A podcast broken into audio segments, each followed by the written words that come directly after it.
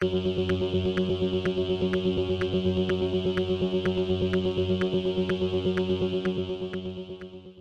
y caballeros, bienvenidos a 10 a 15, un podcast de sala de películas y series en un lapso de 10 a 15 minutos. Yo soy Ángel y en este episodio voy a estar hablando de la esperadísima Avatar The Way of Water.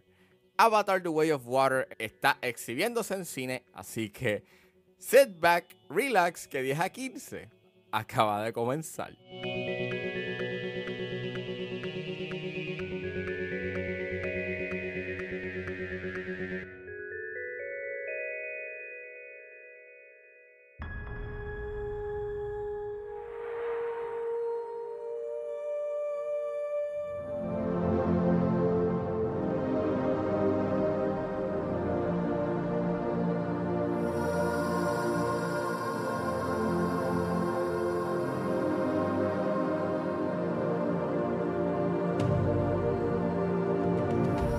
Avatar, The Way of Water. Es una película dirigida por James Cameron, el director de Titanic, de Terminator, de Terminator 2, de True Lies, de... De Avatar, la primera de Avatar. Es escrita por Cameron, Rick Jaffa, Amanda Silver, basado en una historia de Cameron, Rick Jaffa, Amanda Silver, Josh Friedman y Shane Salerno. Y el elenco lo compone Sam Worthington, Zoe Saldaña, Sigourney Weaver, Stephen Lang, Kate Winslet, Cliff Curtis, Joel David Moore, CCH Pounder, Eddie Falco, Jamie Flatters, Bretton Dalton, Trinity Jolie Bliss, Jack Champion y Bailey Bass. Y trata sobre Jake Sully que vive con su nueva familia en la luna extrasolar llamada Pandora. Cuando una amenaza familiar regresa para terminar lo que había comenzado, Jake, junto con Neytiri y un ejército naví, luchan para proteger su hogar. Disclaimer: hay una escena donde acontece eh, una cacería de un animal, por lo cual sugiero discreción. Pues nada, esta película lleva 13 años, 13 años eh, en desarrollo. Y hasta hubo un punto en donde hasta había una duda si esta película algún día iba a salir, pero mira, salió, salió la semana pasada. Hasta el momento en que estoy grabando este episodio, eh, Avatar The Way of Water ha recaudado 500 millones eh, en la taquilla a nivel mundial. Y se dice que en los próximos días es bien probable que llegue al billón. Probablemente en menos de 10 días. Si escucharon el episodio de Avatar de A4x3, pues pudieron verlo, por lo menos pudieron escuchar que estaba un tanto pompeado y que me había gustado mucho eh, Avatar. Luego de varios años sin revisitar Avatar, pues me pompeó bastante este, y, y salí bastante contento y complacido con, con la primera entrega. Así que yo dije, pues mira, si es así y expanden un poco más como que, you en la cultura naví y tienes como que una historia un tanto más compleja y, y fuese una narrativa un tanto más original, pues maybe tenía potencial de ser una obra maestra, who knows. Pues nada, la vi en Las Catalinas, en la sala CXC, en versión 3D, en la nueva sala CXC de, de Las Catalinas, que by the way, está, esa sala está bien, bien hecha. Me gustó mucho esa sala. Y pues nada, la vi. Y cuando salí yo me estaba cuestionando si, si valió la pena los tres años de espera. Y la respuesta es no. Para, por lo menos para mí no. Este, en realidad salí bastante decepcionado de esta película y diablo, yo quise gastar en el mismo, you know, en ese, quise gastar igual de pompeado como he visto mucha gente con esta película, pero no, no puedo. No, por lo menos en mi caso, eh, no logro comprender eh, lo que vi en pantalla porque yo lo que pude ver, fuera de los excelentes efectos you know, visuales y de lo breathtaking que se ve Pandora you know, tres años después, es una historia que es bastante mediocre. Es súper mediocre. Y el guion es malísimo. Pero vamos a hablar de lo positivo primero. Visualmente esta película es impresionante y, y bueno, sí. O sea, los, es más, en, o sea, en los primeros minutos yo pensaba que la exhibición que iba a haber este, era en 24 frames, pero no. En la sala CXC, por lo menos en la versión 3D CXC eh, de las Catalinas, eh, exhibieron la película en un higher frame rate, a 48 frames, y no te lo puedo, y, y, no te puedo negar.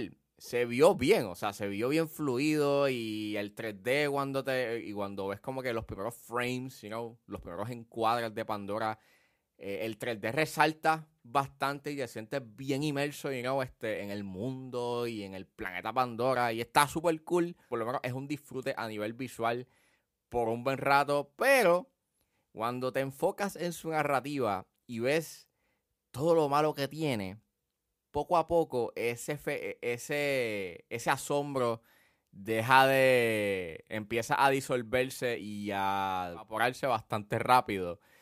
Narrativamente es una copia de la primera, pero peor. El gran problema que tengo con esta película es que no hay un sense, no hay un sentido de descubrimiento, o por lo menos no hay un sentido de wonder que tenía la primera. Y sí, a nivel narrativo su estructura es bastante genérica y, está repleta de tropos y clichés, pero por lo menos te importaban los personajes, te dan lo suficiente para que te importe.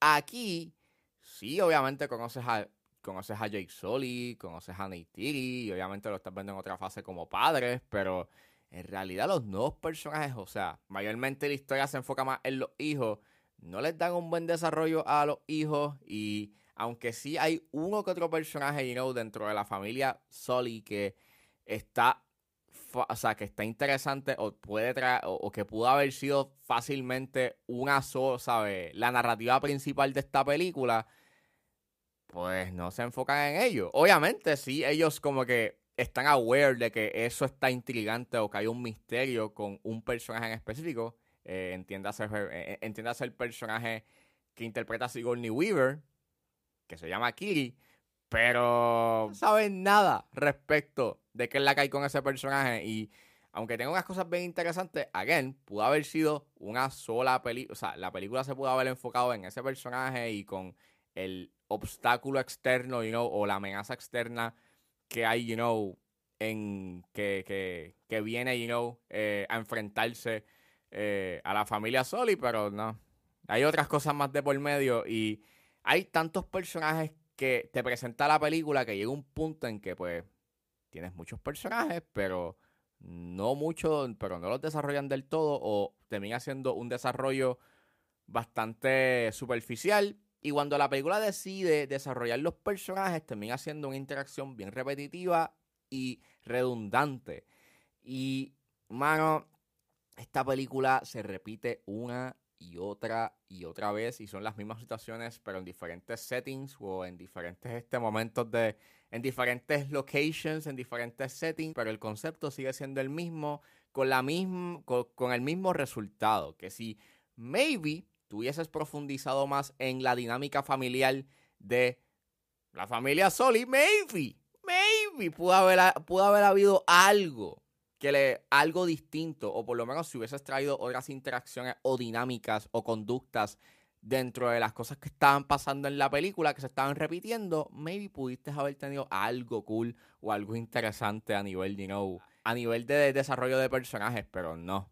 La película se enfoca en el efectismo y obviamente estaba consciente de que esto iba a ser un espectáculo visual y toda la cosa, pero termina siendo, pues, vacío. Y aunque esta película resulta ser, pues, impresionante a nivel visual, y cuando están, llenos en esas escenas de abajo del agua se ve impresionante. Mientras más ellos están, you debajo del agua, tú empiezas a notar de que el ecosistema acuático, you know, eh, de esta segunda entrega y el world building es bastante superficial y llano. Y no impresiona como como impresionó por lo menos la primera entrega.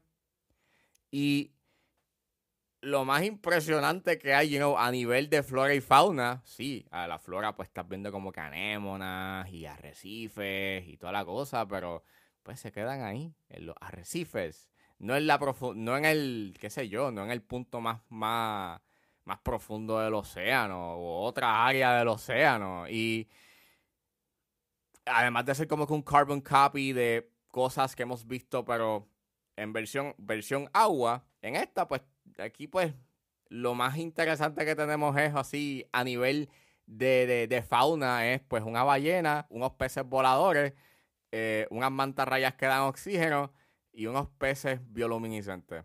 Ah, y un tiburón. Pero fuera de eso, llega un punto en que mientras más estás como que acostumbrándote al agua y toda la cosa, resulta ser bastante pues repetitivo y pues deja de ser impresionante y no su efectismo. Y lo peor de todo es que es una narrativa completa, sumamente conveniente, que muchas de las cosas que suceden en la primera como que no hace sentido en esta segunda parte.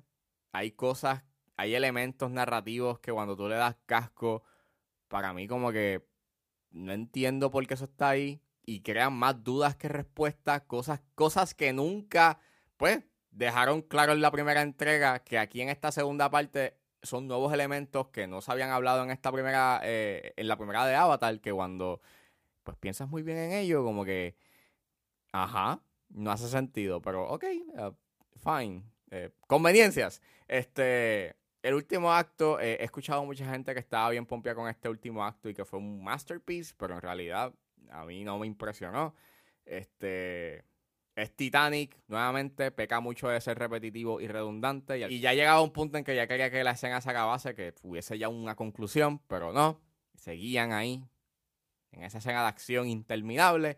Y la experiencia que tuve con el, con el higher frame rate es, bien cuestionable. O sea, e, está cool, you know, ver este escenas de acción y, y, secuencias, you know, debajo del agua eh, bastante fluidas y, y, casi te hace sentir como si estuvieses ahí con esos personajes. Pero el hecho está en que esta película constantemente cambia de, de 48 frames a 24 sin ningún tipo de sentido a veces en una misma escena hacen un corte a otro encuadre y cambia de 24 a 48 y de, y de 48 a 24. Y, y puede ser un nitpick, pero creo que, pues, si ibas a hacer ese experimento de estar jugando con frame rates, pues creo que te hubieses quedado con uno. O en 48 completo, o en 24. Y no me digan con que eso no se puede hacer porque Ang Lee lo hizo con Gemini Man. Él, él grabó esa película en 120 frames, así que sí se puede. Completa, la grabó completa en su totalidad. Hasta los créditos son en, son en 120 frames por segundo. Así que sí se podía. No entiendo por qué Cameron decidió grabar esa película en, 20, en, en, en dos frame rates. Eso no, me, eso no me hace sentido. Y básicamente eso. Al final del día, o sea, si les gustó Avatar, The Way of Water, que bueno, en verdad, qué bueno que la pudieron disfrutar. En mi caso, pienso que es una película que visualmente sí impresiona, pero que su gran debilidad es su guion. Y sí, la primera entrega no tenía un guion como que sumamente memorable, pero tenía un guion que era competente, que sabía lo que quería hacer, que tenía un buen ritmo y que esta no justifica las 3 horas y 12 que dura la película. Hay escenas que tú pudiste haber cortado, no profundiza completamente los personajes y cuando, y cuando decide profundizar, repite constantemente las mismas acciones y las mismas conductas sin ningún otro tipo de resultado. Y es una pena. Es una pena que porque se tardaron 13 años en hacer esta película, mayormente pues por para llegar a un punto técnico que se pudiese lograr. Pero en 13 años hicieron una narrativa que tiene menos corazón y menos interés que la primera entrega. Y en verdad eso sí es, y para mí eso me resulta sumamente decepcionante, porque pudo haber sido un masterpiece, esto pudo haber sido una obra maestra, pero no. Es una película que se basa mucho en el efectismo, llega un punto en que su efectismo deja de impresionar.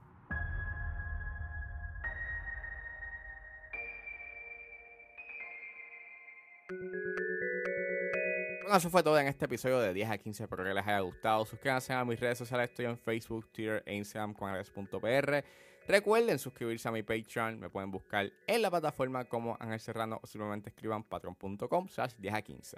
Me pueden buscar en su proveedor de podcast favorito como 10 a 15 con Ángel Serrano. Gracias por escucharme y nos vemos en la próxima.